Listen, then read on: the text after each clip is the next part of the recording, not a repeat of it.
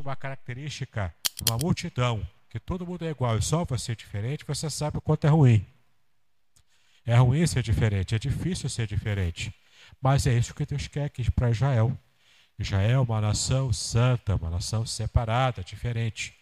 Mas Israel sempre é, levantava o pescoço assim para olhar as nações e que, olha, eu quero ser igual a eles. Já viu aquela criança, papai, eu quero um presentinho lá, eu quero um brinquedinho lá, porque o fulaninho tem, porque o ciclaninho tem. Eu não posso ficar para trás, eu quero ter também. Na época, nossa época, na minha época era bicicleta Calói, né?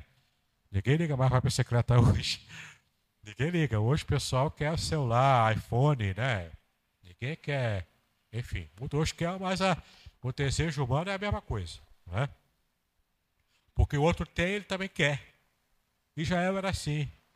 O outro, a outra nação tinha rei, olha, também quer um rei. Rei humano, né? A outra nação adora deuses pagãos, eu também quero adorar deuses pagãos. Né? Porque era interessante as histórias dos deuses pagãos. A história de, de Israel com Deus era uma história também interessante, mas é Deus, é Deus como o único Deus absoluto no céu. É meio paradão, entendeu? Agora, as histórias dos povos pagãos era um Deus brigando com outro, era interessante, era um bafafá danado. Era um Deus lutando com outro, comendo o outro vivo e depois vomitando, e mata e depois ressuscita. Era, eram histórias bem movimentadas. Isso era um tipo de um tipo de chamariz para a atenção do povo de Israel. Eles queriam também ser iguais às outras nações, adorando esses deuses. Eu custei para entender como é que funcionava isso na cabeça do povo. Eu custei para entender. Por que, tinham tanto ponto fraco com idolatria? Por causa do ambiente em que eles viviam e a dificuldade de ser um povo diferente, de ser um povo exclusivo para Deus. Então junta a fome com a vontade de comer. Entendeu? Então esse era o ponto fraco de Israel desde lá no começo. O ponto fraco era a idolatria para deuses pagãos, para deuses falsos. Então Deus estava, o Deus né, de Israel, Jeová, estava sempre lutando com Israel para é, retirar é, essa, é, esse fermento da idolatria que ainda estava sempre aparecendo no coração de Israel.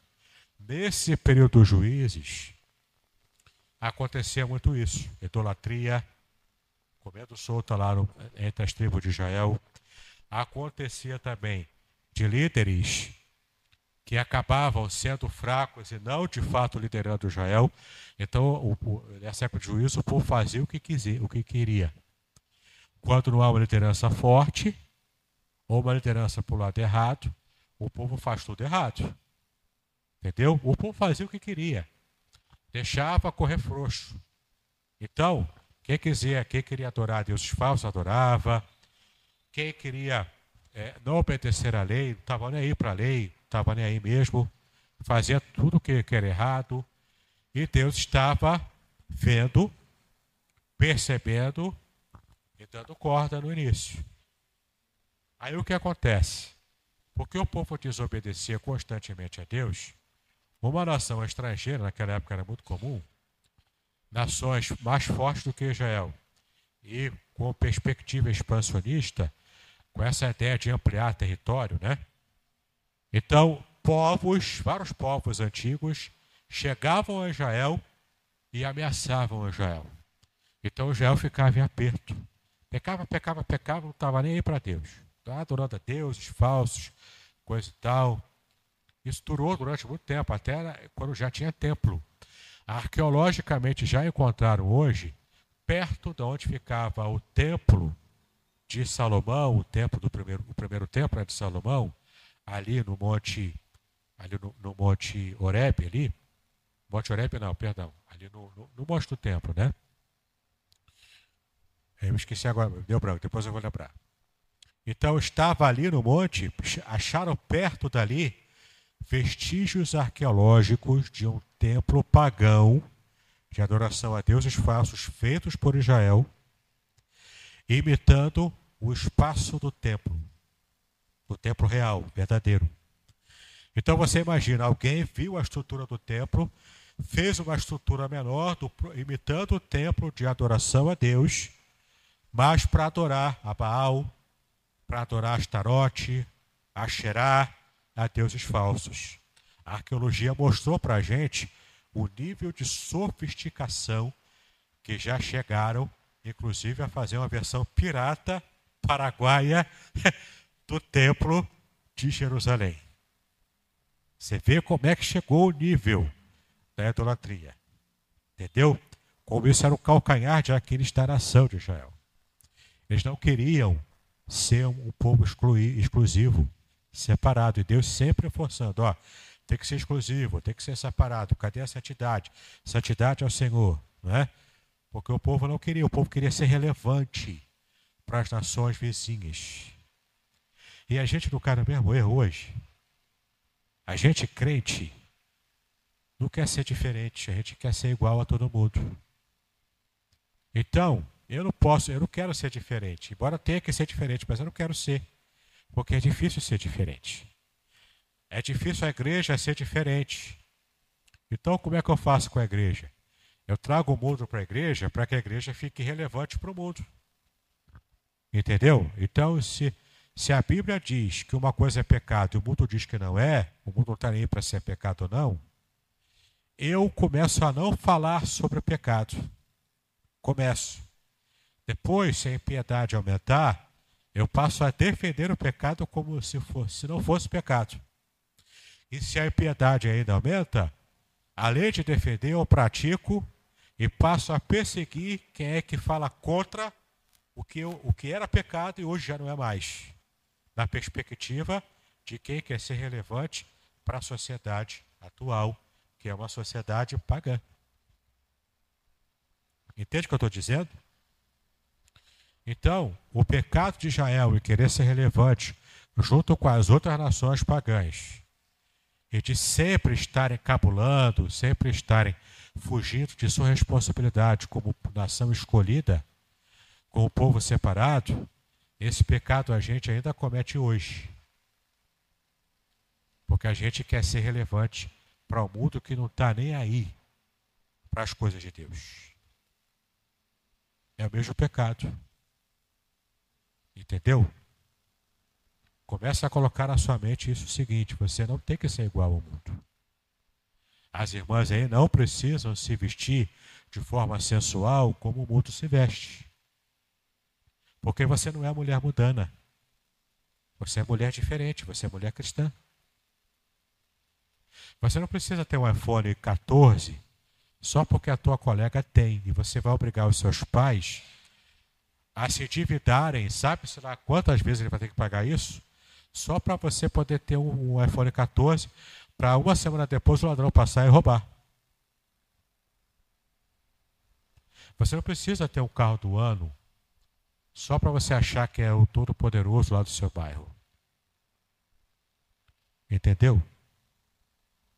Você pode ser simples, pode ser diferente. E se você for diferente, você vai agradar a Deus e você vai desagradar o mundo, a sua a sociedade, a sua geração, que não está nem aí para as coisas de Deus. Você não quer ser igual a eles, você quer ser diferente deles. Você quer agradar o coração de Deus, amém? Amém ou não? Amém, né? Amém significa sim, com certeza. Amém é confirmação. Amém também vem da mesma raiz de fé, emunar firmeza. Então, se você diz amém, você está colocando o pé firme de que você realmente quer isso. Então, se você não quer falar amém, pelo amor de Genésio, não fala amém. Porque senão você vai estar afirmando, dizendo que você está firme, numa coisa que você não tem firmeza, se você quer mesmo.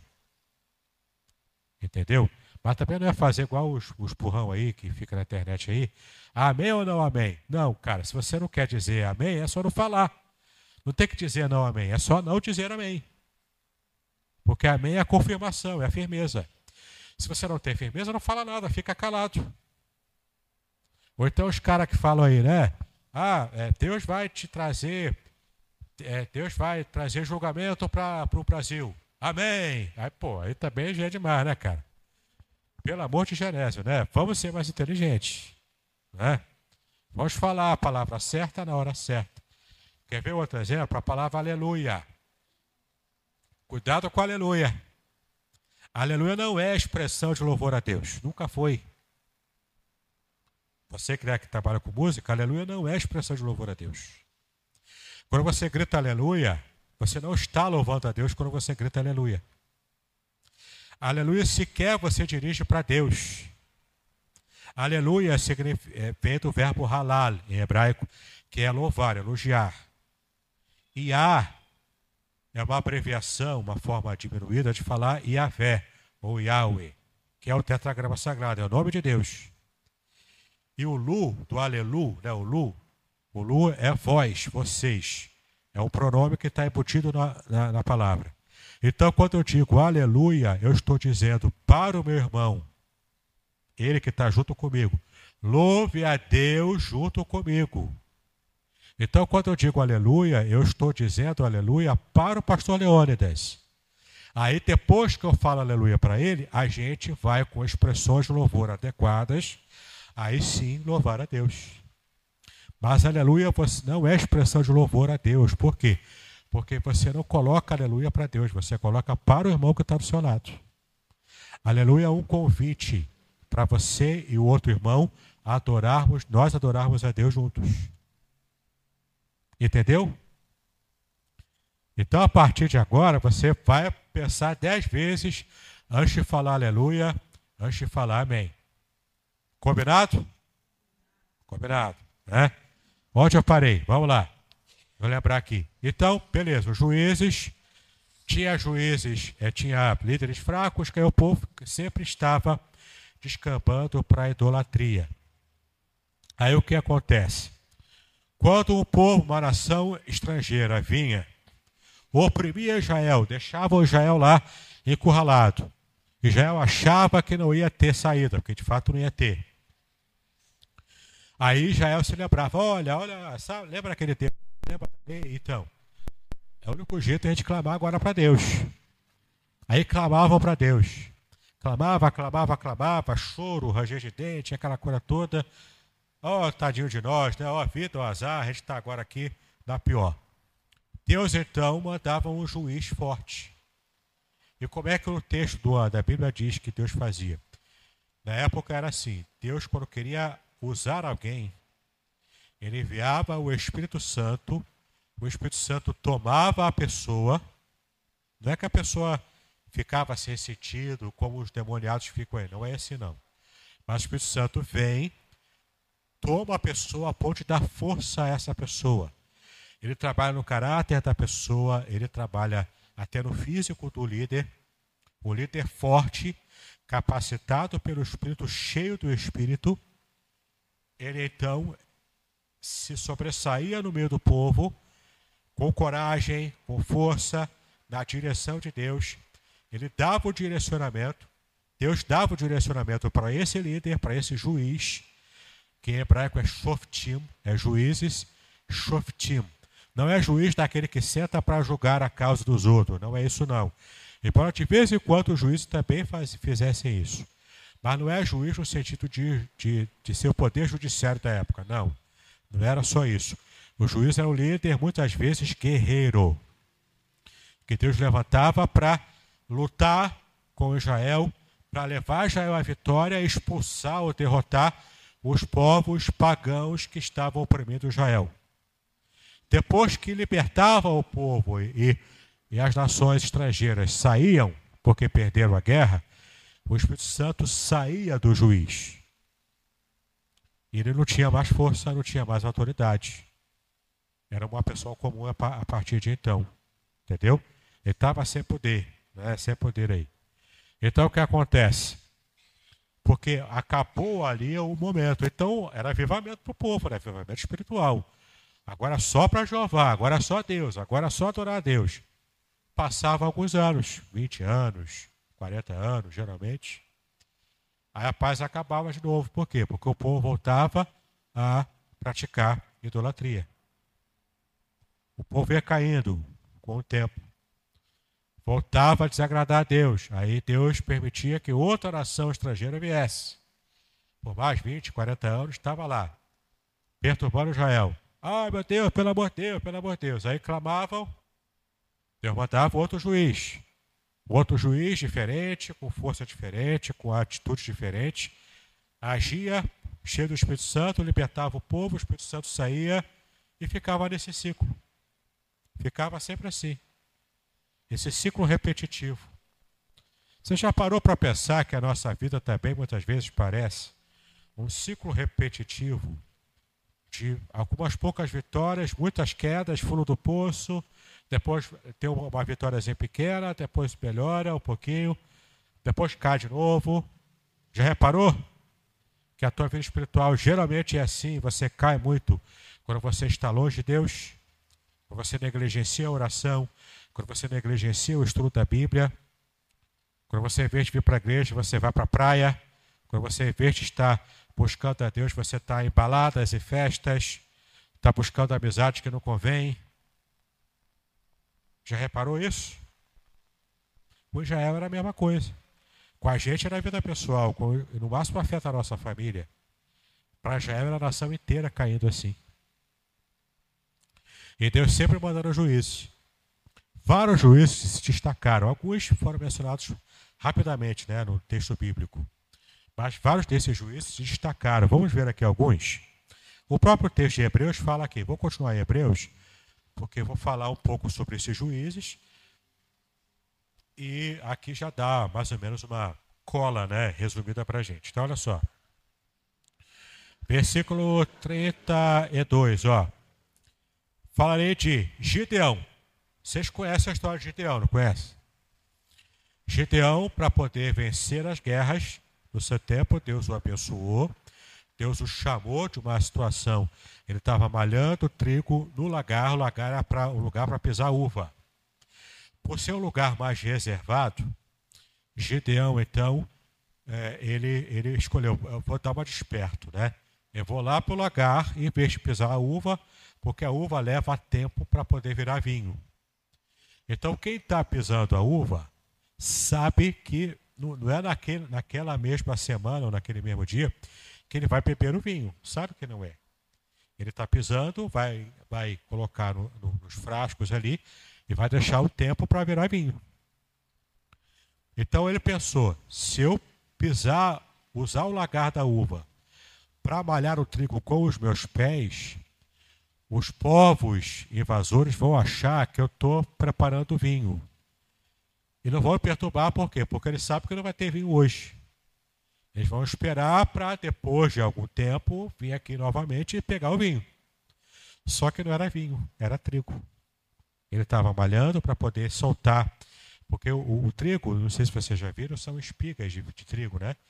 Que fica assim despontando do caule longo. Vem aquela cabeça da, do trigo e aquelas espigazinhas ali. Você tira as espigas, malha aquelas, aquelas espigas para depois triturar. Depois de triturado, vira o quê? A farinha de trigo. Com a farinha de trigo você consegue fazer bolo, pão, consegue fazer tudo. Entendeu? Era a farinha de trigo feita manualmente na época. Só que ele pensou: vou malhar o trigo aonde? No lagar, que é reservado, ninguém vai saber que é, que é uva, que, que ninguém vai saber que é trigo, vão achar que é uva, ninguém vai perturbar agora. Então vou malhar o trigo era uma medida inteligente. Entendeu? Que ele teve para poder preservar a comida que ele estava preparando, porque o trigo ficava pronto em pouco tempo e podia preparar já um bolo, né? Um pão, um bolo. Então ele estava ali preparando isso. Então Deus o, o, é, Deus o visita, o chama e o enche do Espírito Santo. Então, de uma pessoa pobre, pacata, inteligente, mais tranquila, ele passa a ser um líder forte que Deus chama para libertar Israel, se não me engano, dos midianitas. Deus o chama. Então o que acontece? Gideão então é levantado e ele tem aquele teste que ele quer fazer com Deus. Peraí, eu sou um cara, qualquer um aqui, eu sou pobre, um pobre, pobre de uma RDC, não tenho, não tenho família sacerdotal, não tenho nada, não tenho linhagem nenhuma. Por que, que será que é Deus mesmo que está me chamando ou se é, é loucura da minha cabeça? Era um homem inteligente. Lembra que ele era inteligente? Então, Senhor, vou colocar o novelo de lã aqui E vou fazer o seguinte: se for o senhor que está falando comigo, faz é, chover sobre a terra toda, sobre o ambiente aqui, mas só esse novelo de lã vai ficar seco. E não é que Deus fez? Choveu tudo, ficou tudo molhado, menos novelo de, de lã. E olha que chuva era uma coisa rara naquele período, era diferente, tinha tempos né, para acontecer a chuva. A chuva aconteceu, molhou tudo, menos o novelo de lã, que estava no meio lá do, do campo. Agora, Senhor, para tirar a prova dos nove, né? para fechar mesmo o, o negócio, faz o contrário agora. No dia seguinte, o outro novelo de lã, seco. Eu quero que é, o senhor vai fazer molhar só o novelo. E toda a terra vai ficar seca. Deus fez novamente. O novelo ficou molhado e a terra toda seca. Não é que Deus chamou mesmo Gideão? Ele então foi chamado para então, com o pequeno exército, vencer e salvar o povo de Israel mais uma vez. Por quê? Por que isso? Tinham mais ou menos 30 mil soldados quando Deus colocou de fato o exército pronto para guerrear junto com o Gideão. Aí Deus chega para ele e fala: Ó, tem muita gente. Fala o seguinte: o povo que é meio Nutella aí, que está com medo, manda voltar para casa. Ok. Aproximadamente um terço do exército voltou para casa porque era de gente medrosa. Gente com medo, casado de pouco, vou para a guerra, minha mulher está lá. Não, Vou para minha cama quentinha lá com ela, né? Filho pequeno, medo, né? De modo geral, todo mundo voltou. Grande, uma boa, uma boa, uma boa parte voltou. Mas, ó, tem muita gente ainda. Vamos fazer o seguinte: Deus falou com o Gedeão, né? Bota o povo para beber água no rio. Quem se ajoelhar para beber assim, ó, igual cachorro bebe água, esse volta para casa também. Quem pega água com o olho assim, né? O olho sempre ligado lá. Pega a água e traz para beber fica sempre ligado, esse vai para a guerra. Daqueles 30 mil mais ou menos, quantos foram para a guerra? Porque só porque bebeu água é direto na mão assim. 300. Não, não são os 300 de Esparta, esquece Esparta. 300 de Gideão. 300. Que com o poder de Deus, Deus agindo, tocando trombetas, tocando chofar. O nome da trombeta em hebraico é chofar, que é feita de chifre de carneiro. Chofar não é instrumento musical, não é. Ninguém tocava chofar para ficar harmoni, harmoni, harmonioso, porque chofar não é harmonioso. Já, viu, já ouviu berrante aqui no Brasil? Berrante é um barulho ensurdecedor. Não tem harmonia nenhuma ali. O chofar é mais ou menos isso, só que é um som mais agudo. Entendeu?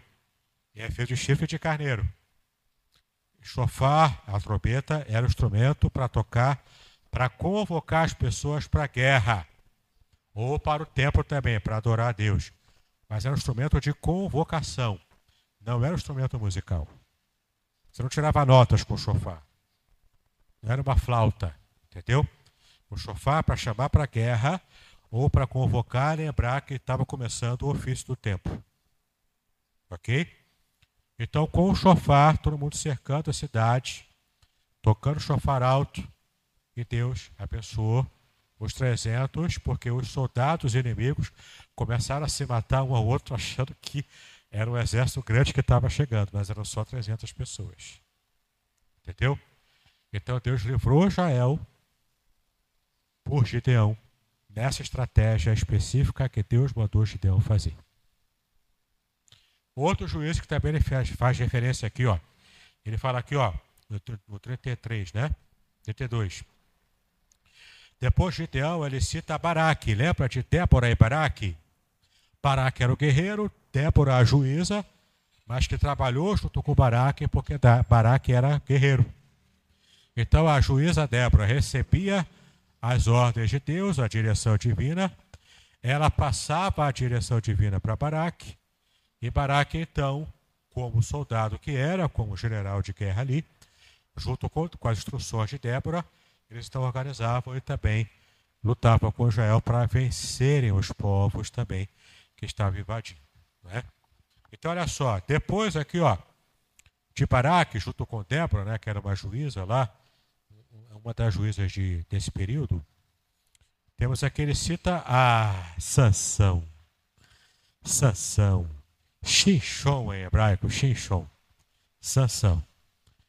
Você conhece a história de Sansão, não conhece? O cabeludo Sansão, não é? As vitórias cabeludas que ele tinha. Por que isso?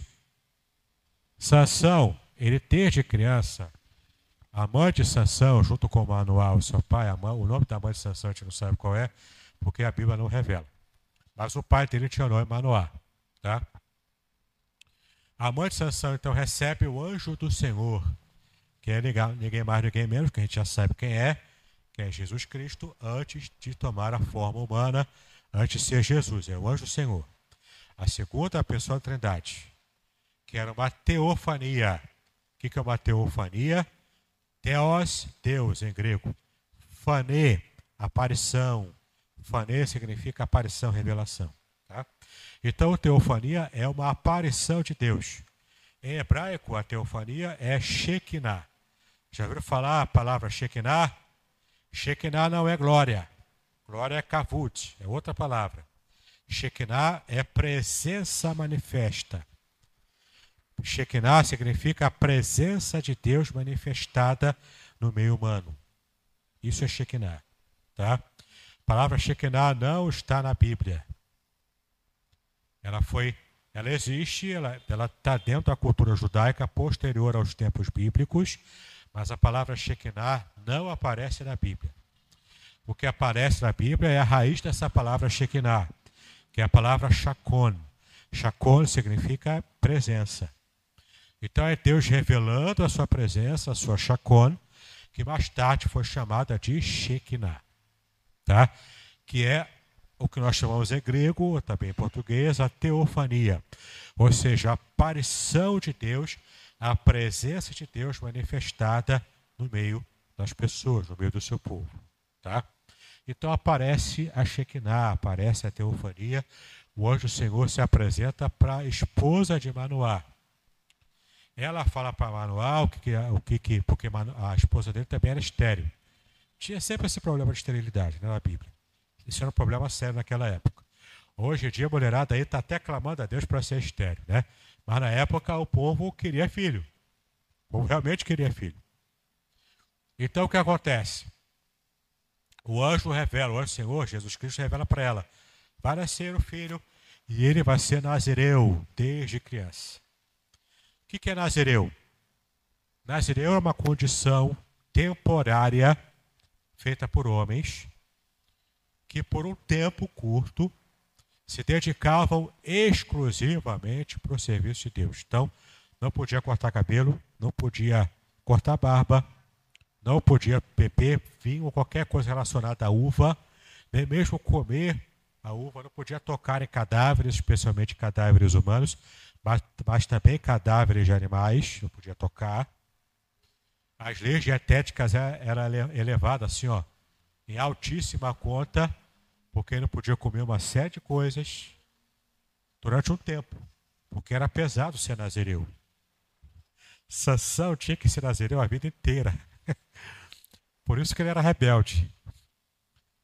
Já viu o adolescente rebelde que não, que não quer nem por um segundo fazer o que o pai e a mãe mandam? Sansão era assim para Deus. Ele era para ser nazireu a vida toda, ele não queria, porque ele sabia que era difícil. Então ele ficava lá e cá, né? Ele ficava meio bar, meio tijolo, ficava lá e cá. E ele tinha um ponto fraco. Israel tinha um ponto fraco a adoração a ídolos, né? Que era, do ponto de vista espiritual, por Deus, considerado prostituição. Mas Sansão gostava de se prostituir mesmo, com mulheres. Foram achados, alguns achados arqueológicos, isso eu aprendi com o doutor Luiz Saião, aquele nosso teólogo batista, né? A arqueologia já demonstra que alguns achados arqueológicos perto lá dos, da Filisteia, de onde era a Filistia antes, não é? hoje, se eu não me engano, é a Jordânia. Mas na época era, era a Filistia, onde viviam os filisteus. Acharam vestígios de cosméticos usados pelas mulheres filisteias. Muita coisa era, era cor vermelha, bem cheguei mesmo, aquela, aquele rosa ou vermelhão mesmo, muitos brincos. Então elas se fantasiavam para sensualizar. Eram povos pagãos. Existia até, até, existia até na época a prostituição cultural, que era comum entre os deuses pagãos na época. Mulheres que se sensualizavam muito. E já as mulheres hebreias sempre tiveram a orientação da lei, da Torá, para serem recatadas. Entendeu? Para ser sóbria na pintura, não ter muito enfeite, né? Ser tranquila, entendeu? Mas as, as mulheres lá, pagãs, especialmente as das, da, as, as filisteias, elas carregavam na, na maquiagem. Isso deixava a Sansão alvoroçado, entendeu? Mas um detalhe interessante, mesmo assim, mesmo assim, ele não tinha cortado o cabelo ainda. Tinha? Não tinha. Então, meio barro, meio tijolo, mas ele estava mais ou menos seguindo pelo menos algumas partes do voto de nazereado, que era um voto difícil. Ser nazireu era difícil, porque era por um período de tempo pequeno. Entendeu? Tinha que estar sempre puro. Podia ficar impuro ritualmente. Então ele ficava meio barro, meio tijolo, mas pelo menos o cabelo ninguém mexia. Aquele penteado afro dele, ninguém mexia. Sete tranças. Ninguém mexia naquilo. Entendeu? Então, veja como Deus é fiel. Deus manteve a força dele. Ele recebeu a força, não é porque ele era fortão. Ele não era o Hércules da, da Bíblia, não. Ele recebeu força enquanto o Espírito Santo estava agindo sobre ele. E o grande, o grande voto do nazireado, o grande, a grande marca daquele voto era o cabelo, as sete tranças. Ele se envolve com Dalila se envolve com a mulher da Lila. Ela então começa, ela era filisteia. Ela começa a encantar, né? Começa a jogar charme lá para ele, fazer assim aquelas, né, cabelos voaçando, igual, já viu aqueles filmes? Aquele romântico para fazer piada. A mulher chegando assim, o cara olhando, né? E ela balançando assim a cabeça, né? Com aquele efeito aquele efeito é, de câmera lenta, né? Já viu? Então, é mais ou menos isso. Ele cantava a Sansão, Xixô ficava de quatro para ela. Era o fortão, era o machão, matava um monte de gente, mas ficou de quatro para a mulher. Né? Ficou de quatro para ela. Só porque ela fez assim. Né? Jogando beijinhos para ele, toda pintada. E ele achando que estava abafando, e começou a a brincar com ela, achar graça e até que o um dia ele acabou soltando cheio de cana lá, né? O pai dele era o cana, não, o pai dele? É, eu, não, o cana é, é, outra coisa, o cana é outro. A piada, a piada é para lá, a piada é para frente. Então, o que acontece? Ele cheio de cana lá, coisa e tal. Ele acabou cedendo e falou: se cortar, já era. Cortou, já era. Perdeu a força, foi levado preso. Ele que o corda nova, né, que era símbolo de fortaleza, como se fossem as correntes de hoje, né, de ferro, e pá, quebrava rapidinho. É, rasgava as cordas novas rapidinho. Depois disso já era. Foi levado preso, vazaram os olhos dele. Ele ficou humilhado, empurrando, empurrando o, o, o sistema ali de moar trigo, moer trigo, a moagem de trigo que aquilo era feita por bois, por burros, animais, né? Ele, porque ainda tinha alguma força, não a força que Deus dava, mas a sua força natural agora, começou a empurrar, cego lá, empurrando, empurrando, para moer trigo, todo mundo zombando dele, porque todo mundo olhava e zombava de Sansão. O homem forte, que tinha tudo para ser o juiz de juízo, juiz de juízo, perdeu o juízo, ficou cego. Ele que era cego espiritualmente, agora ficou cego fisicamente. E agora só serviu de chacota para o povo inimigo. Guarda uma coisa na sua mente.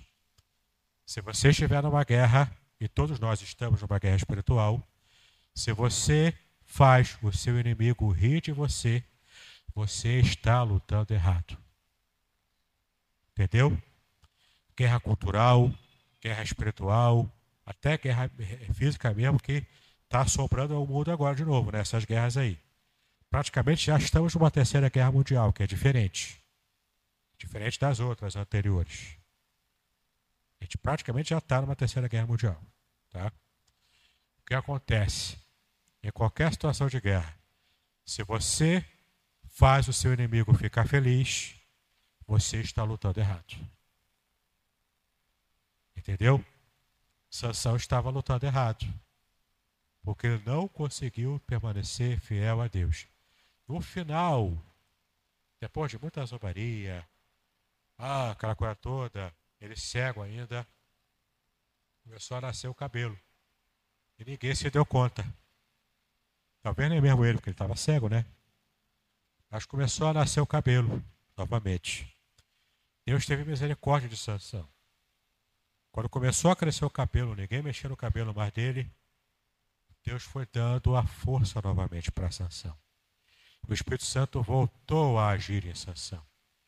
E no último lampejo, quando ele percebeu a força, ele sai do moinho. É, tinha duas colunas ainda no templo, devia ser uma próxima da outra.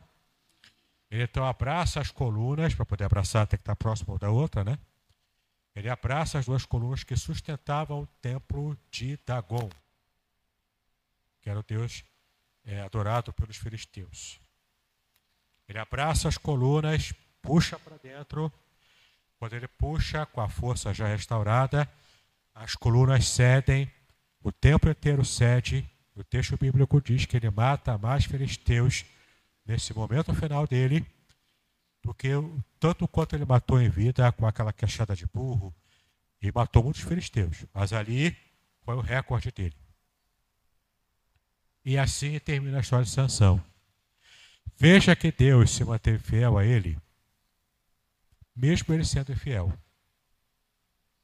Isso não quer dizer que você pode ser infiel e fazer o que Deus não quer que você faça. Não entenda errado, cara pálida. Porque se você fizer isso, você vai trilhar um caminho mais longo e pior e mais difícil. O povo de Israel podia completar toda a caminhada até chegar a Canaã em aproximadamente dois anos. Por que, que levou 40? Por causa da desobediência do povo. Entendeu? Então Deus fez o povo andar em círculos no deserto. Mesmo assim, Deus estava com o povo, né? Mesmo assim. Mas podia concluir dois anos. Entendeu? Uma geração inteira teve que morrer no deserto, depois do bezerro de ouro, para que a próxima geração chegasse a Canaã. Nem Moisés conseguiu entrar. Ele viu de longe, mas não conseguiu pisar. Entendeu? Tudo por desobediência. Você pode facilitar a tua vida hoje. Aprenda o que Deus quer para você. Entenda o que Deus quer para você e seja obediente a isso. Se você for obediente, sua vida vai ser mais fácil. Entendeu? Você vai ter as engrenagens da sua vida rodando com o óleo lá do Espírito Santo, azeitando tudo. Mas se quiser forçar a barra, não vai ter óleo. Se não tiver óleo, a sua engrenagem vai até funcionar, mas vai se desgastar toda. Entendeu? Sansão podia ter uma vida muito mais vitoriosa e mais fácil e não terminar cego como terminou. Por que, que ele errou tanto? Porque ele era rebelde à vontade de Deus. Por mais difícil que seja a vontade de Deus, ela é melhor para você praticar do que você ser rebelde ao que Deus quer para a sua vida. Entendeu? Podcast Exegese e Exposição. Exegese on demand para você.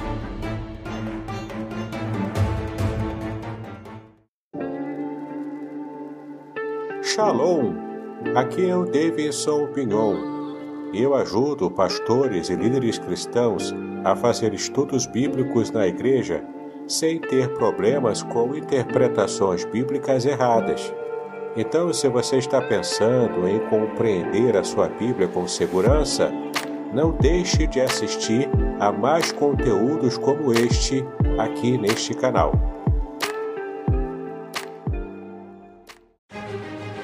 Prepare-se para uma jornada única e transformadora.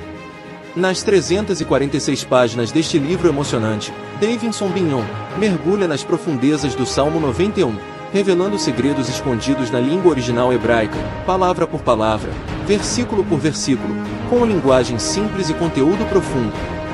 Este livro é a chave para a compreensão de uma proteção divina extraordinária. Descubra como aplicar essas revelações originais à sua vida. Davidson Bignon, autor reconhecido, editora Contextualizar. Uma obra que irá transformar sua jornada espiritual. Proteção Divina no Curso da Vida. Revelações originais do Salmo 91. Disponível agora. Não perca a oportunidade de ter esta revelação em suas mãos. Uma jornada espiritual que irá transformar sua vida. Adquira agora. Davidson Bignon. Editora Contextualizar. Seja abençoado pelo Salmo 91. Adquira o seu hoje mesmo.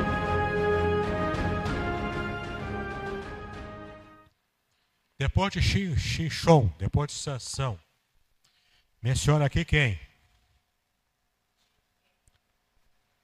Jefté.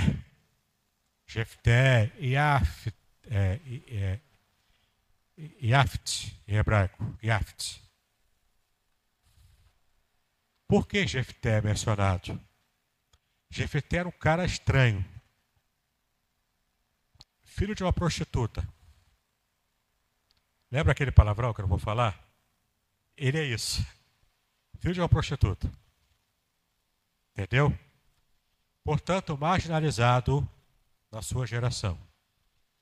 Ele era filho bastardo. Entendeu? Jefté tinha tudo para dar errado. E de fato, ele era marginalizado. Os irmãos chegaram a expulsar Jefté da casa dos pais, porque ele era filho bastardo. Teve que se virar sozinho. Se virou sozinho. Entendeu? Conseguiu se criar. Praticamente sozinho. Ele foi nem criado pela avó, né? Porque não dava. Foi, virou, se virou sozinho. Mas ele era valente, era forte, coisa e tal, mas totalmente avesso às coisas de Deus. Aí o que acontece? Mais um povo começa a oprimir Israel. Lembra do ciclo? O povo peca, pede perdão desesperado, Deus envia um juiz, o juiz liberta o povo, o povo agradece, fica lá um tempinho fiel a Deus, depois volta a cair de novo e ficava sempre nisso. Aí o que acontece? Nesse período, então, mais o povo começa a afligir. E então, lembra, lembraram de Jefté. Olha só, Jefté é um cara esperto. É o filho bastardo, mas ele é um cara esperto. Chamaram ele para liderar o povo. Ele coloca uma condição. Beleza, quer que eu lidere? Eu lidero. Eu sei fazer isso. Mas vocês vão ter que me reconhecer como líder. E é para sempre. Você não vai mais me marginalizar porque eu sou filho da minha mãe. Entendeu? Vocês agora vão me reconhecer como líder. E eu vou ser o chefe de vocês. Beleza, aceitamos sim. Os anciãos de Israel aceitaram. Então chega o apogeu de Jefté. Cheio de pompa e circunstância, chega lá em Israel, agora líder do exército, aquele que realmente lutaria e venceria. Só que o que acontece? Deus já havia falado para ele através do anjo do Senhor. Lembra? Lembra aqui da teofania, né, da Shekinah? O anjo do Senhor, o próprio Jesus, antes de, encarnar, de se encarnar, aparece e garante para ele: Eu vou te dar a vitória. Ele garante. Só essa garantia do anjo do Senhor já seria suficiente para Jefté confiar. Mas entenda, era o período dos juízes. Ninguém ligava para a lei de Deus, ninguém sequer conhecia a lei de Deus. E o que acontece? Jefté, não levando fé no anjo que falou para ele que ele seria vencedor, não levou fé. Vou fazer um voto. Ah, é? Então tá bom. Gideão não fez o voto lá, vou fazer um voto aqui também. Quando eu voltar, se eu vencer a vitória, quem eu, vou, quem, quem eu, eu, eu vi chegar aqui primeiro para me receber, eu vou oferecer em sacrifício, holocausto. Você já sabe como é que é o holocausto. Você pega a vítima, você degola, escorre o sangue, esquarteja, coloca as partes em cima do altar, mete o fogo, deixa queimar até virar cinza. O holocausto é isso, queima tudo. Não sobra nada. Vou fazer assim. Quem vier aqui, eu vou sacrificar em holocausto. Só que do jeito que ele falou, provavelmente com testemunhas ali diante de Deus, que era uma, a promessa naquela época era feita, era levada a sério. Por quê? Porque era feita de modo solene, com testemunhas, era uma, era uma situação social. Ele fez uma promessa oficial, social, diante das pessoas e diante de Deus, com testemunhas. E como é que ele falou? Quem vier. Não especificou. Na cabeça dele, ele estava pensando que quando realmente as pessoas chegam em casa, no mundo antigo, eram os animais que ficavam ali. À noite dormiam dentro da casa do, do que se chama, onde Jesus ficou quando nasceu né? Na manjedoura ali, junto ali com o curral ali dos animais. Os animais ficavam, passavam a noite ali, quando era de manhã cedinho, a família botava os animais para fora, para poder começar o dia. Na cabeça dele, quando chegar de manhã cedo, vai ter o primeiro animal que aparecer, eu vou sacrificar. Animal dele, né? Que pertencia a ele, eu vou sacrificar. Não precisava fazer essa promessa, Deus já tinha garantido vitória. Mas a falta de fé fez com que, com que Jefté fizesse a promessa também junto. Para azar dele, quem é que aparece primeiro? A filha dele. Mas ele, mas ele havia falado que era quem aparecer. Podia ser um animal, como ele pensava, mas calhou de ser a filha dele. Não era nem o bicho, era a filha dele. E agora? Vou cumprir ou não vou? A discussão permanece até hoje, sabia disso? Até os judeus não se definem quanto a isso. Tem judeu, tem cristão, tem teólogo que fala que sacrificou de verdade. Não, não sacrificou não. Foi só a virgindade que dela que ficou perpétua e o sacrifício ali foi de, ter, de não ter casado com nenhum homem. De fato, para a cultura na época, a mulher que não se casasse e também não tivesse filhos era uma desgraçada era considerada uma palha da sociedade. Era amaldiçoada por Deus. Era essa a ideia. E uma moça que morresse virgem sem se casar é como se ela tivesse morta em vida, uma morta viva. Entendeu? Na cultura, realmente, isso é verdade. Agora, isso não quer dizer que a promessa literal que Gideão fez foi de sacrificar de verdade para fazer o sacrifício de holocausto, o olé em hebraico. Queimar tudo, não deixar nada. Eu creio, eu creio, a minha interpretação é de que ele realmente sacrificou a garota. De verdade, real. Não foi virgindade perpétua, não. Ah, mas por que, ela pediu para chorar de verdade? Porque ela iria morrer daqui a um tempo, virgem ainda, sem casar. Pra, é, ou seja, ela morreria em desgraça social. Não era só a vida que ela ia perder, ela perdeu a memória dela, que seria lembrada sempre como alguém que morreu em desgraça, porque o pai fez um voto impensado. E também não deixaria descendência para Jefté, porque ela era filha única dele. Para falar assim é porque ele provavelmente a esposa dele já tinha morrido, ou ele já não dava mais, não conseguia mais, né? Enfim, ela era a única filha dele, ele teve que sacrificá-la, ele ficou sem descendência, e a gente só lembra de Jefté porque a Bíblia fala dele, porque era o juiz.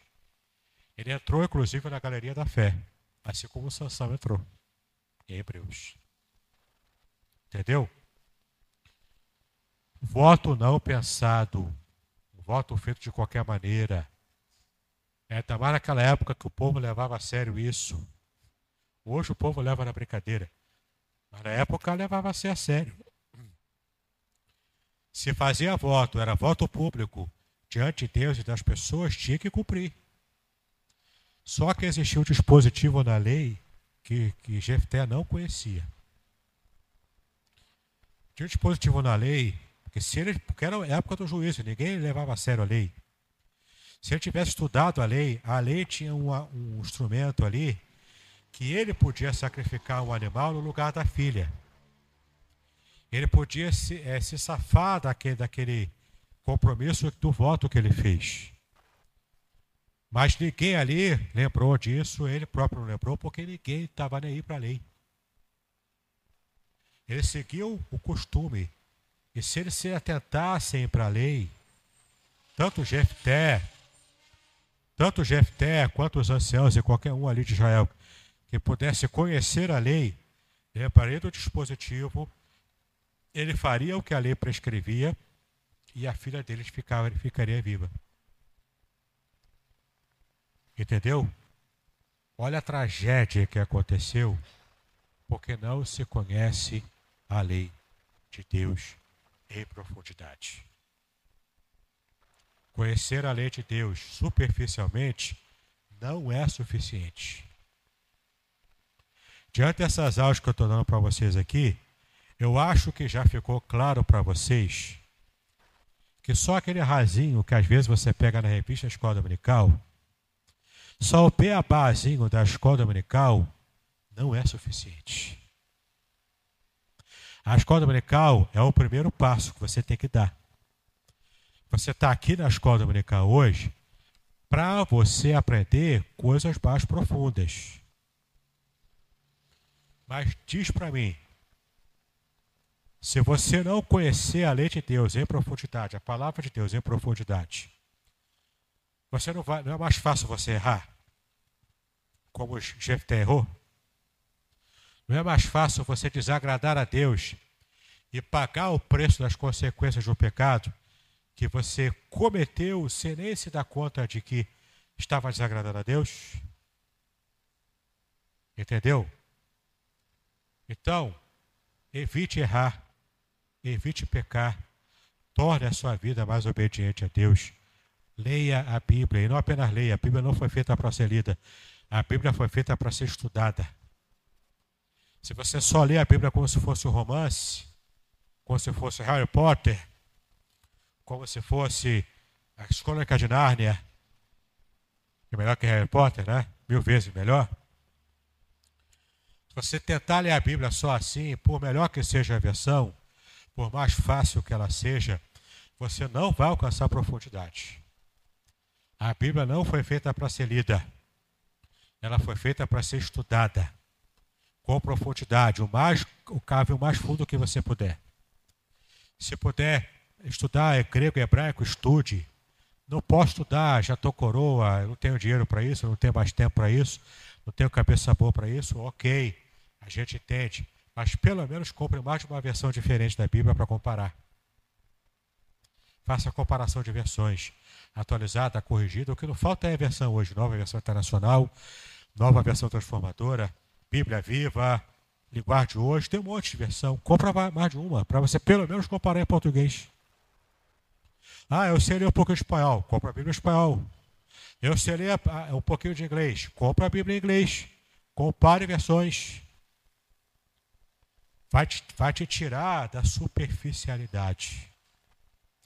Conhecer a Bíblia, conhecer a verdade, é uma situação de vida ou morte tanto espiritualmente quanto também às vezes fisicamente. Entendeu? É a escolha de vida ou morte. A escolha de Sofia, né? De vida ou morte. Ok? Não erre como Sansão, não erre como Jefté. Conheça a Bíblia e obedeça a ordem de Deus. Tem outros juízes também que cita aqui, mas são de importância um pouco menor, que eu não, não vou gastar tempo aqui com vocês. Mas eu preciso avançar. Também aconteceu nessa época dos juízes, muito provavelmente foi na época em que o juiz era o Gideão, talvez, aconteceu a história de Ruth. A história de Ruth vai na contramão dos juízes, apesar de ser o período dos juízes.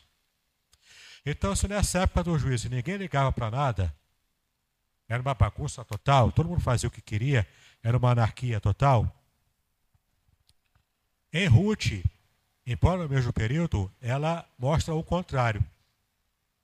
Ruth e o seu esposo, eles eram pessoas provavelmente ricas em Belém. Belém de Israel, não é Belém do Pará, né? Belém de Israel.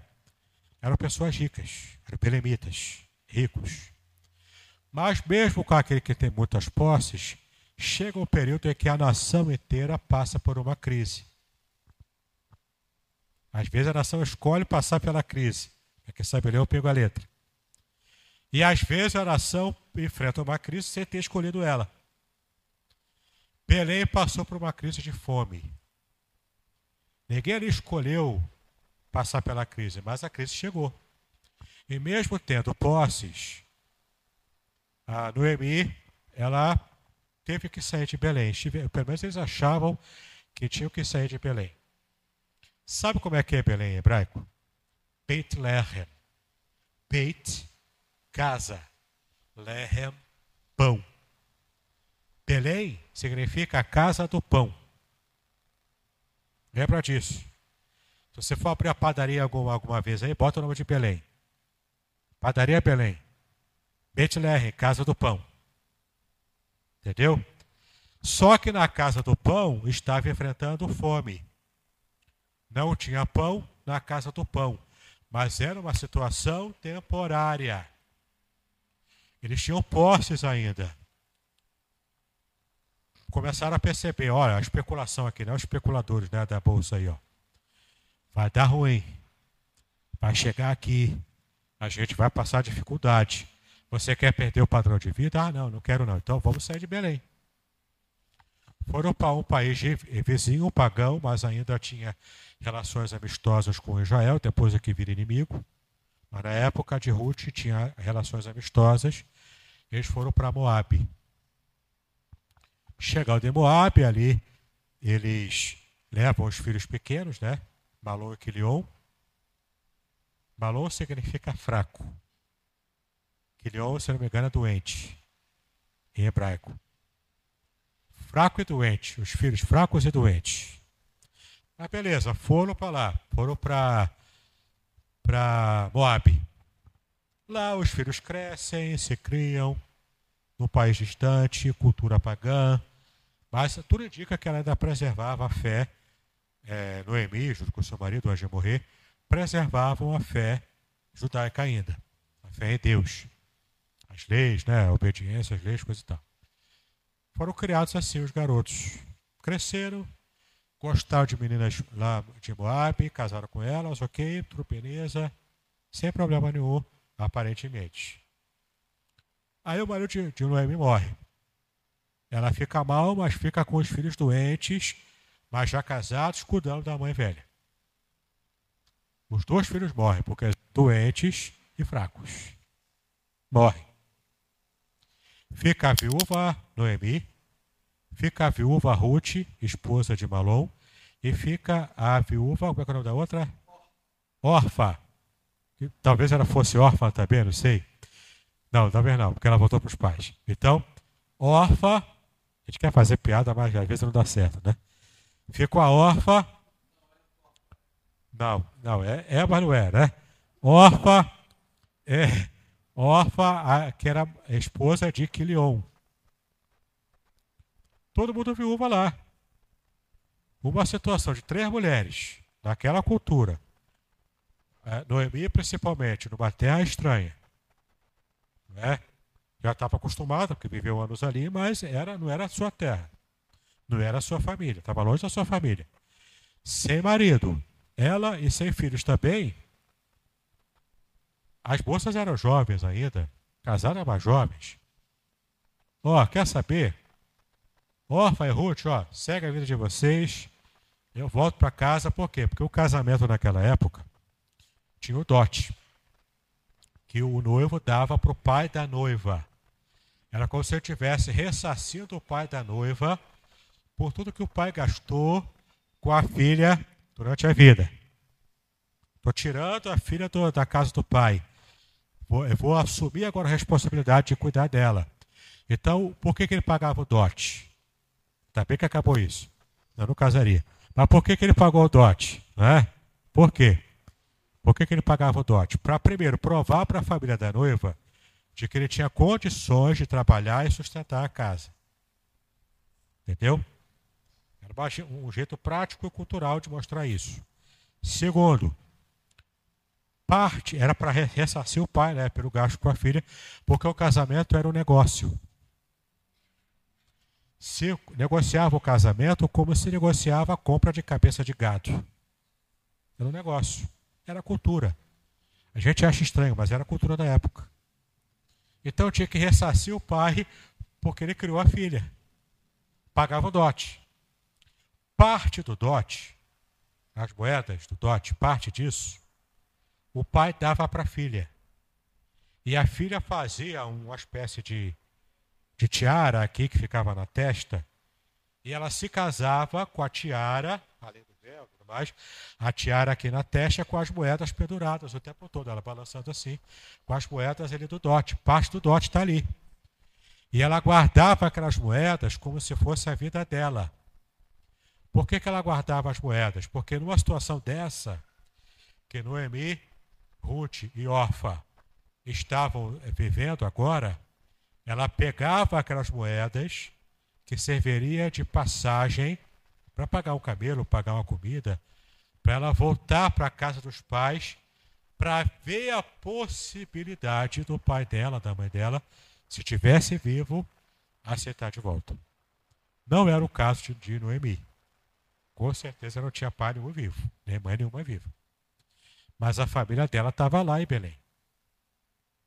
Ela ia pegar aquele dote antigo, aquelas moedas de prata que ela tinha guardado, ia usar aquilo antes de morrer de fome de vez, usar as moedas para voltar para Belém e, quem sabe, tentar a sorte lá com a família dela. Só que, órfã, depois de uma pequena insistência, ela acabou ficando. Beleza, vou seguir a vida. E seguiu a vida, era bonitona ainda, foi casar de novo.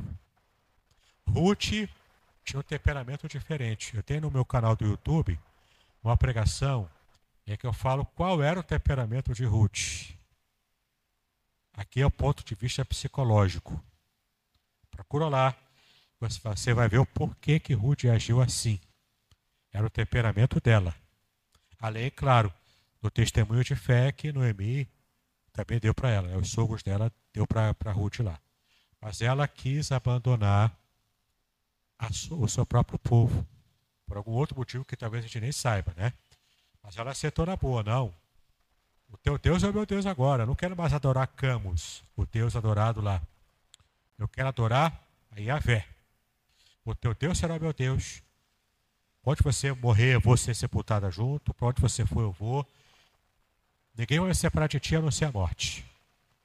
E isso era um, é um estilo de promessa que também era feita publicamente, com testemunhas diante de Deus. É uma promessa típica da época. Então ela fez o juramento público ali de que para onde Noemi fosse, ela iria junto. Ninguém ia, ia, ia separar as duas a não ser a morte. De fato, ela foi a sombra de Noemi. Voltaram para Belém com as moedinhas, não sei se juntou das duas ou só de uma, mas voltaram para Belém para tentar sorte com a família de Noemi. Aí surge a figura de Boaz. Boaz foi levantado por Deus como sendo parente do Emi para fazer o trabalho de resgate. Em hebraico, Goel. Goel é o resgatador. O que, que o resgatador faz? Numa situação como daquela, as mulheres do clã enviuvarem não terem filhos, nem marido nem filhos, o resgatador resgata essa mulher, se casa com ela e usa a lei do levirato, que é a lei que o cunhado vai dormir com a, a, a sua cunhada viúva sem descendência, para gerar descendência nela, e então a memória do seu irmão que havia morrido não morrer junto com ele. Entendeu? Porque a ideia de morte eterna era muito comum na cultura daquela época. Os egípcios, como é que os egípcios davam morte eterna? Apagando o nome dos cartuchos que se escrevia lá o nome dos faraós ou de alguém famoso. Como que se dava a morte eterna para as pessoas do mundo antigo que não era faraó? Riscando o nome do livro dos vivos. O que era o livro dos vivos? Era um livro escrito com o nome de quem estava vivo ainda na cidade. Alguém morria, riscavam o nome. Por quê? Porque não está mais vivo. Morreu, era certidão de óbito da época. Então, quando Moisés falou, risca o meu nome do livro da vida, me mata. Se querer me matar lá atrás, me mata agora, porque se o senhor não seguir com a gente, não vale a pena viver. A ali não era de vida eterna, vida após a morte. A ideia é de vida real aqui, vida física. Riscar o nome do livro da vida é me matar. Me mata agora, porque não tem por que eu viver assim. Entendeu? Agora você entendeu por que, que na parábola, da, voltando para a moeda aqui, por que, que na parábola que Jesus contou das das, da moeda que havia se perdido, por que, que a mulher da parábola ficou desesperada para achar a moeda que perdeu? E quando ela achou, ela fez a festa. Deve ter gastado mais com a festa do que com o valor da moeda. Mas por que, que ela fez isso? Porque era a moeda do casamento dela.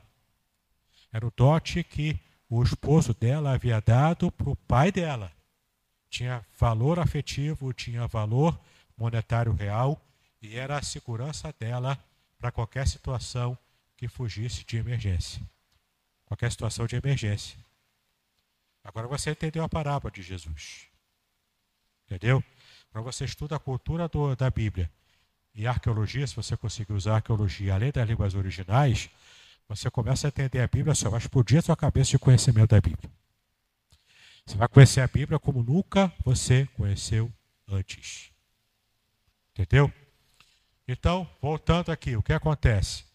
Ruth e Noemi, agora elas juntam lá o que elas puderam juntar, voltam para Belém, aparece a figura de Boaz, ele seria o Goel, o resgatador, o parente de Noemi, que poderia resgatar a descendência, as terras perdidas de Noemi. O resgatador podia até livrar alguém de uma escravidão é, decorrente de uma dívida. Na época tinha esse costume. Eu tenho uma dívida muito grande com alguém, não posso pagar. Então, ou meu filho, ou então eu próprio seria por um tempo escravo dessa pessoa de quem eu devo, até o tempo de cumprir ali a minha dívida com ele. Era esse o costume. O resgatador que tinha posses, era da família, ele tinha o interesse de manter os bens da família com a família. Ele tinha a responsabilidade, o interesse e o dever.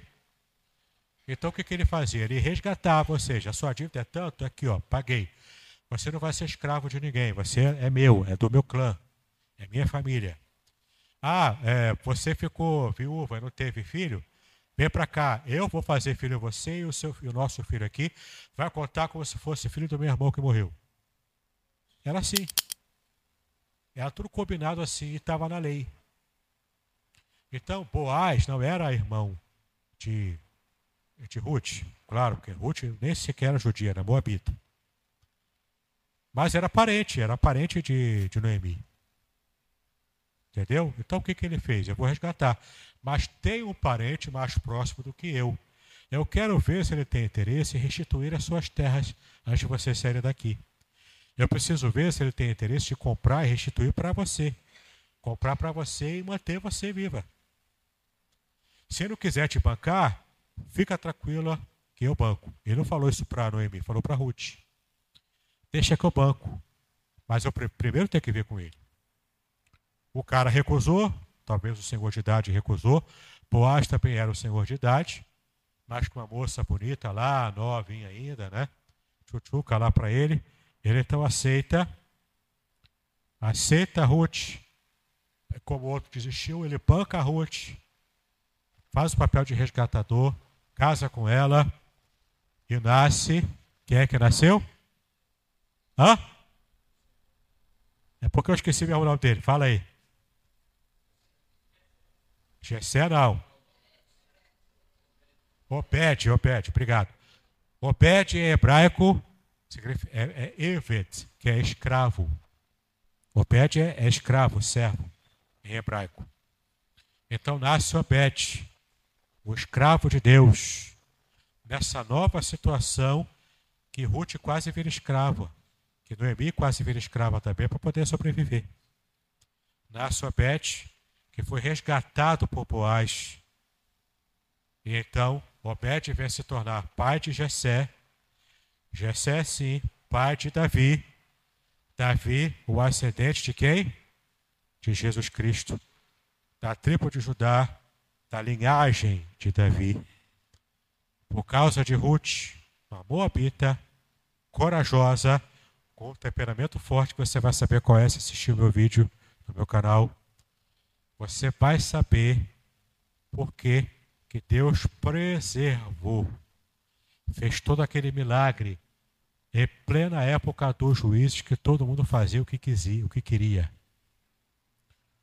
Na época do oba-oba, Deus separou uma família que conhecia a lei, que obedecia, que amava a Deus, que testemunhou, mesmo tendo errado lá no passado, indo para Moab, mas testemunhou da, do nome de Deus lá em Moab. Ele preserva essa família para poder trazer Jesus ao mundo e salvar o mundo inteiro. Percebeu? Depois de Ruth, essa belíssima história de Ruth, os desdobramentos que nós já conhecemos, que favorecem inclusive a nós hoje, pela coragem daquela mulher, pelo temperamento dela, pela coragem dela de Noemi, pelo amor que uma tinha com a outra, para com a outra. A gente vai agora pensar no último personagem da nossa aula de hoje. Depois disso tudo, já no finalzinho do período dos juízes, mas ainda era o período dos juízes, aparece o último juiz. O melhor de todos. Samuel. Shimuel. Shemuel é Deus ouve. Shemar, o shme é de chamar. Ouvir, o verbo ouvir. Ele é Deus. Deus ouve. Nasce Samuel. Na história de Ana, que você já conhece, agora sim vem a piada do Eucana. Não é? Ana com Eucana.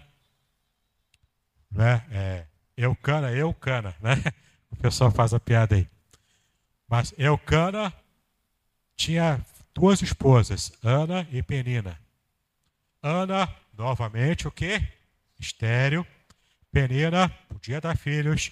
E quando tinha esse problema da primeira esposa, a principal, ser estéreo, mas era muito amada, e a segunda esposa, que tinha menos valor social, dava filhos, isso dava treta. Você lembra de Sara? Você lembra da outra lá que se tornou esposa, Agar? Você lembra a treta que dá? A briga das duas era guerra entre as duas lá dentro da família. Era geralmente assim. Penina zombava de Ana, porque Ana não dava filho e ela dava filho. Aquela cabeça do povo naquela época. Zombava dela. Ela já humilhada, esgotada, uma párea social, mas amada pelo marido. O marido cuidava bem dela porque era a primeira esposa. E tinha esse cuidado, a primeira esposa dá mais, tem mais direito, trata melhor. A segunda é, era quase uma, uma serva lá, uma empregada, mas era esposa também, né? mas tinha menos valor. O que acontece? Ana pede a Deus, faz a oração lá, do tabernáculo montado permanentemente em Siló.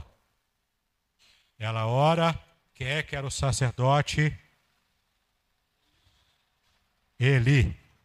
Eli é o meu Deus. Eli é o meu Deus. El, Deus. E, e a, a, terminação I é, é o possessivo meu. Eli significa meu Deus. Deus é meu, meu Deus. Eli era o sacerdote, mas era um sacerdote fraco. Qual época era? Dos juízes. Juízes qualquer um fazia qualquer coisa, líderes fracos, inclusive o sacerdote Eli.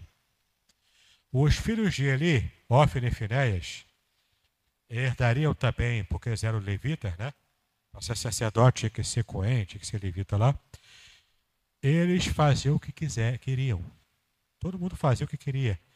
Ele via o erro, sabia que estava errado, mas deixava correr frouxo. Ele era frouxo. Porque Acabe se tornou frouxo como rei, ele era frouxo como sacerdote. Deixava rolar. Isso estava desagradando a Deus, porque eles estavam, inclusive, roubando parte das ofertas queimadas para eles comerem a parte com gordura ainda.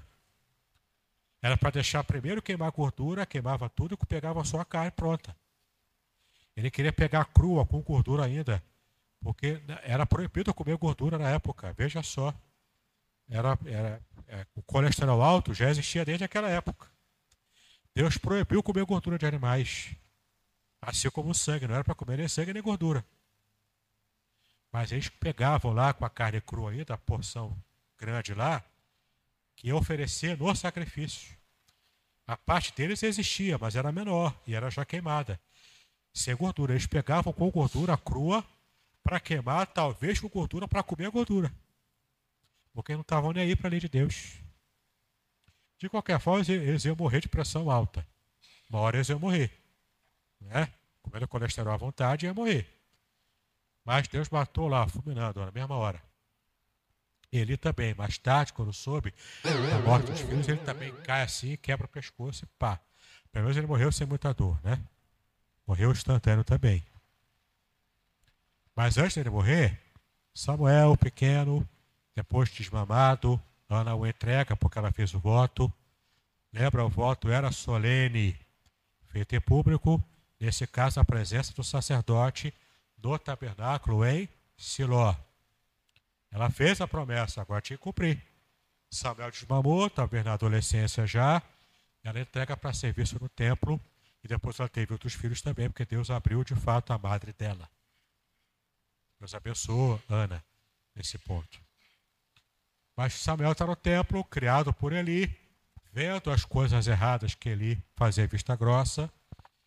Ele talvez, tendo contato lá com a lei, começou a ler, quando já aprendeu a ler, começou a ler e aprender. Aprendeu que era certo, talvez ele estivesse ensinando certo para Samuel, para tentar acertar com ele, já que ele estava errando tanto com os próprios filhos. Samuel mais tarde se torna o sacerdote, o último sacerdote daquela linhagem, daquela, daquela época, o último juiz, profeta também, até funda a escola de profetas, ele que funda a escola, era o seminário da época, ele que fundou, ele que inventou isso. Começa a colocar ordem na bagunça. Samuel começa a colocar ordem na bagunça. Então, quando ele começa a organizar, o povo, opa, opa, está organizado. Olha só, as nações aqui, aos vizinhos, todo mundo tem rei. Por que a gente não tem rei? Só fica um monte de juízes aqui é, é, governando a gente. A gente está sempre nessa lenga-lenga aqui, nunca sai disso. Queremos rei, queremos rei, queremos rei. Levantaram placa lá, quero rei, quero rei. Rei já, rei para hoje. Então, Samuel pergunta para Deus: e aí? O que eu faço? Então, Deus que já havia falado com ele desde criança, né? Samuel, Samuel, Samuel, chamou três vezes. Samuel aprendeu a ouvir a voz de Deus. Porque deixa entender que ele não ouvia a voz de Deus, só Samuel, porque Deus não falava com ninguém. A partir de Samuel a coisa muda. Ele é o último juiz, o último sacerdote. Profeta também, não é o último, mas era o profeta também. Com ele, Deus manda: vamos escolher um rei. Ele define quem? Saul. um rei bonitão, fortão, inteligentão, submisso ao pai, tudo para dar certo. Mas era o rei que deixou o coração azedar com o reino. Deixou se influenciar, azedou. Ficou apegado à riqueza, ficou apegado ao seu cargo.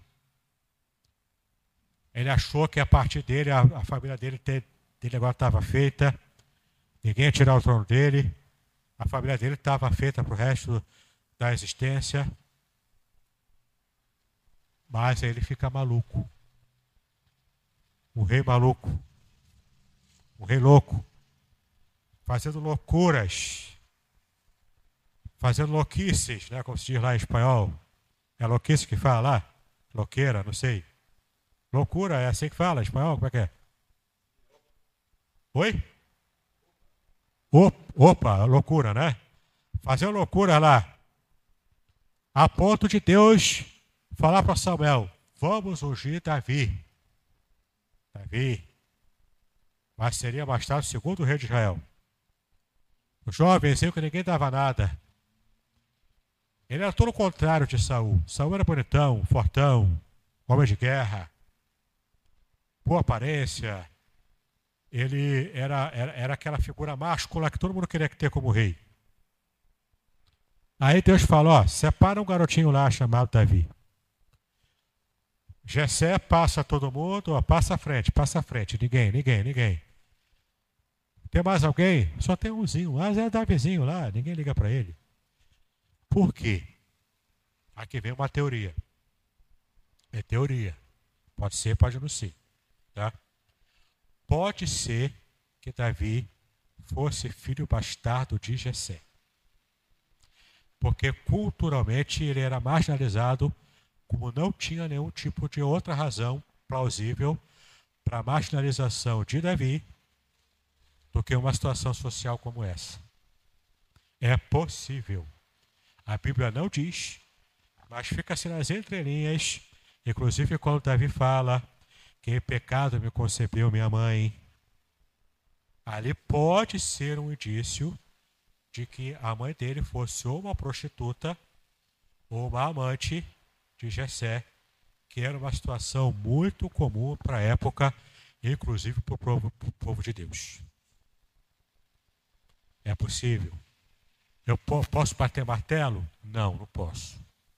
Mas é uma teoria que tem lá a sua razão de ser. Tá? Sendo isso ou não, Davi era marginalizado. Ele tinha boa aparência? Tinha, mas ele era franzino na época, era jovem franzino, era louro, era ruivo, né? Ruivo. Era de aparência é, delicada. Ele não era gay, mas ele era de aparência delicada. Tá? Porque o povo está falando bobagem aí. Religiota, esquece isso. Esquece essa história, isso não tem nada a ver com a Bíblia. Tá? Ele só tinha a aparência de uma pessoa simples, de um cara tranquilo, talvez por essa razão marginalizado pela própria família. Ninguém dava ideia para Davizinho. Ninguém dava ideia. Cuidava das ovelhas lá. Entendeu? Ficava lá. Só, só sobrou ninguém. E aí, sobrou. Quem? Davizinho. Chama Davi então. Chamaram Davi. Ele saiu de quê? O que ele está fazendo lá? Cuidando de? Quem cuida de ovelha é sujo, mal cheiroso, para dizer fedorento. Também era marginalizado por cuidar de ovelha, porque na cultura da época se tinha é, marginaliza, é, marginalizavam pastores. O faraó, por exemplo, era conhecido como pastor do Egito. Aquelas duas coisas que o faraó, quando, é, quando a múmia está lá no, no, sarcófago, né? Que é, um, que é um cajado e uma vara. Aquilo é o cajado e a vara do pastor espiritual do Egito. A Bíblia diz que Deus é o pastor de Israel e é o nosso pastor. O Senhor é meu pastor, nada me faltará. No sentido de aproveitar apenas uma imagem do pastor que cuida com zelo e com amor das ovelhas. Porque é dali que o pastor tira o seu sustento, tanto como lã quanto como carne também. leite também. Né? Mas é o que acontece.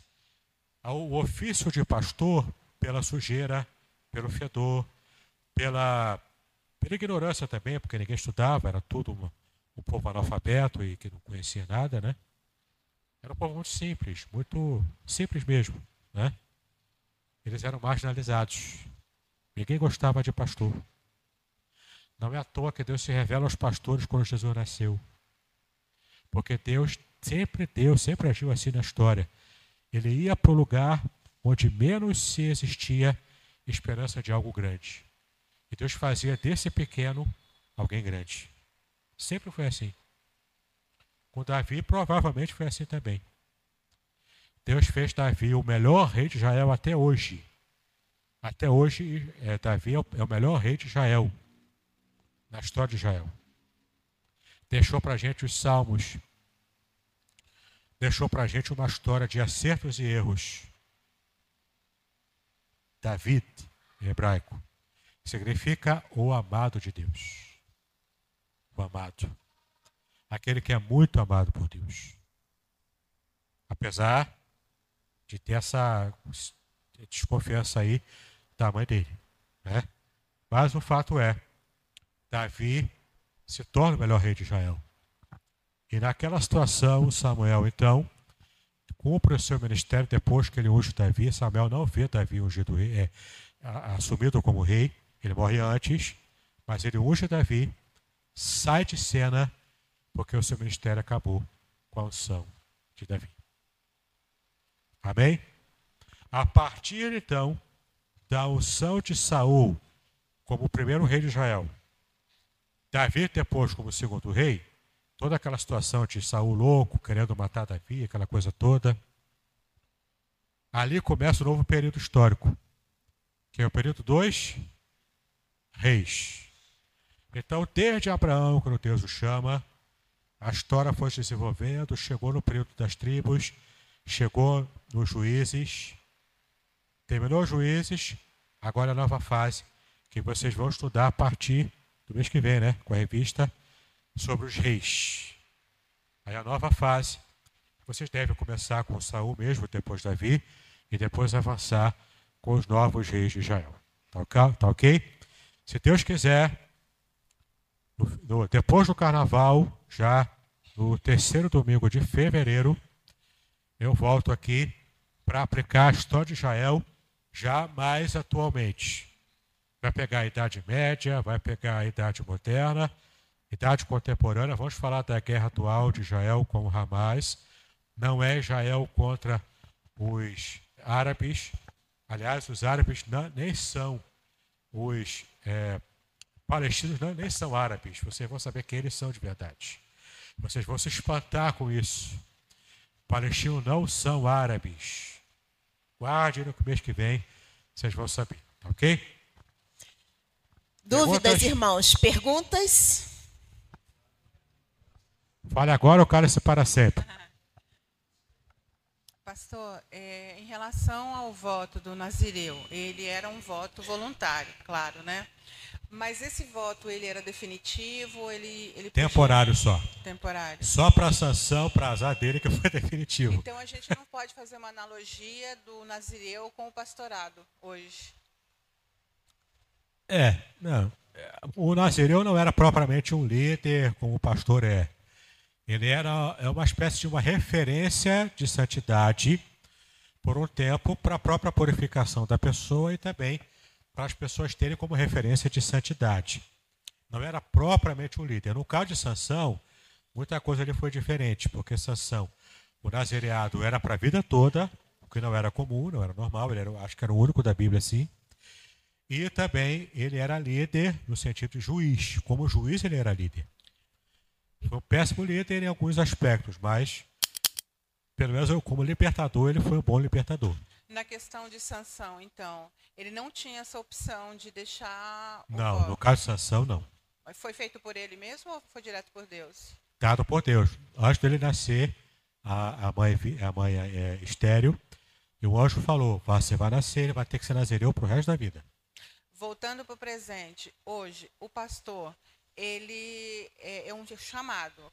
Então a gente pode dizer que ele tem também é, um compromisso com esse chamado. Compromisso com a santidade, ser exemplo durante o tempo que ele é pastor. Tem, aí tem. Sem desistência. Depois, 100%, depois que ele morreu, ou se ele ficar doente e for jubilado, ele é um membro comum, né? Ainda tem, tem que ser santo também como qualquer crente, mas perde aquele, aquele, aquele status de ser obrigado a ser o modelo dos fiéis para o restante do rebanho. Não é que ele vai ter licença para pecar, mas tem menos cobrança para ele do que tinha quando era pastor. Entendeu? Oi, quer perguntar aqui também? Quer falar também? Fala aí, quem? Não sei. Pastor, é, presta atenção. É... Shekinah.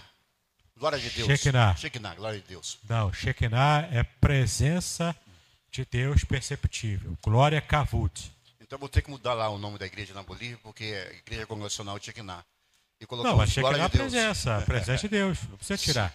Tá bom, agora preste atenção. Você só não precisa mudar, você tem que mudar a pregação. Se você fala Shekinah é glória, Sim. se você quiser falar certo no hebraico, Shekinah é presença. presença de glória é kavud. Kavud também é vem da raiz que significa peso. Kavud é peso.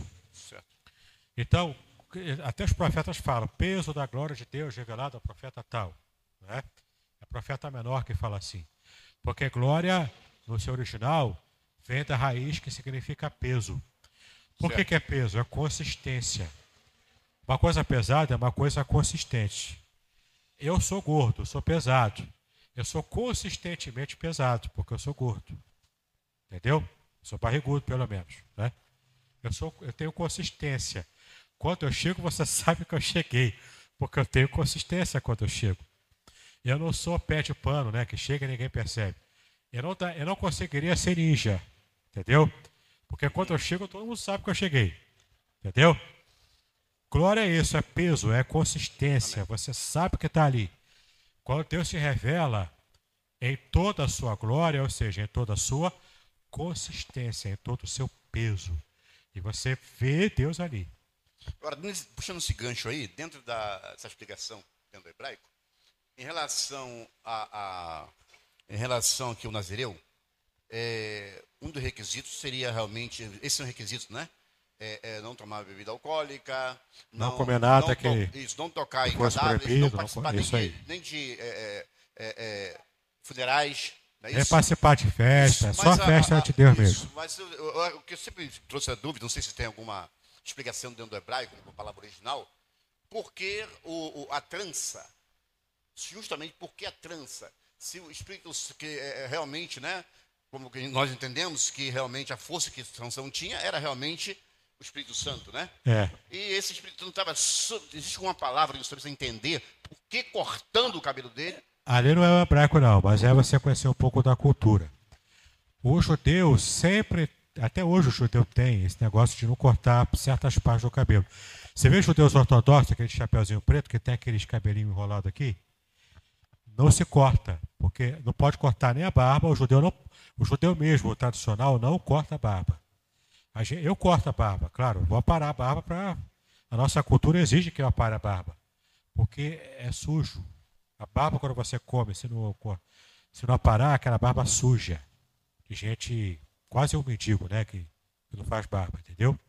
Eu gosto da barba, eu quero deixar a barba, mas eu tenho que aparar. Tem que, já está grande, tem que cortar de novo, tem que aparar. Mas o judeu ortodoxo não apara a barba, não corta aquele cabelinho. E no caso do Nazireu, nem o cabelo geral não corta. Por que disso? É uma situação cultural, talvez envolvendo a questão do compromisso de você se manter puro, porque para manter uma barba e um cabelo grande, você tem que estar sempre lavando. Entendeu? Talvez seja isso.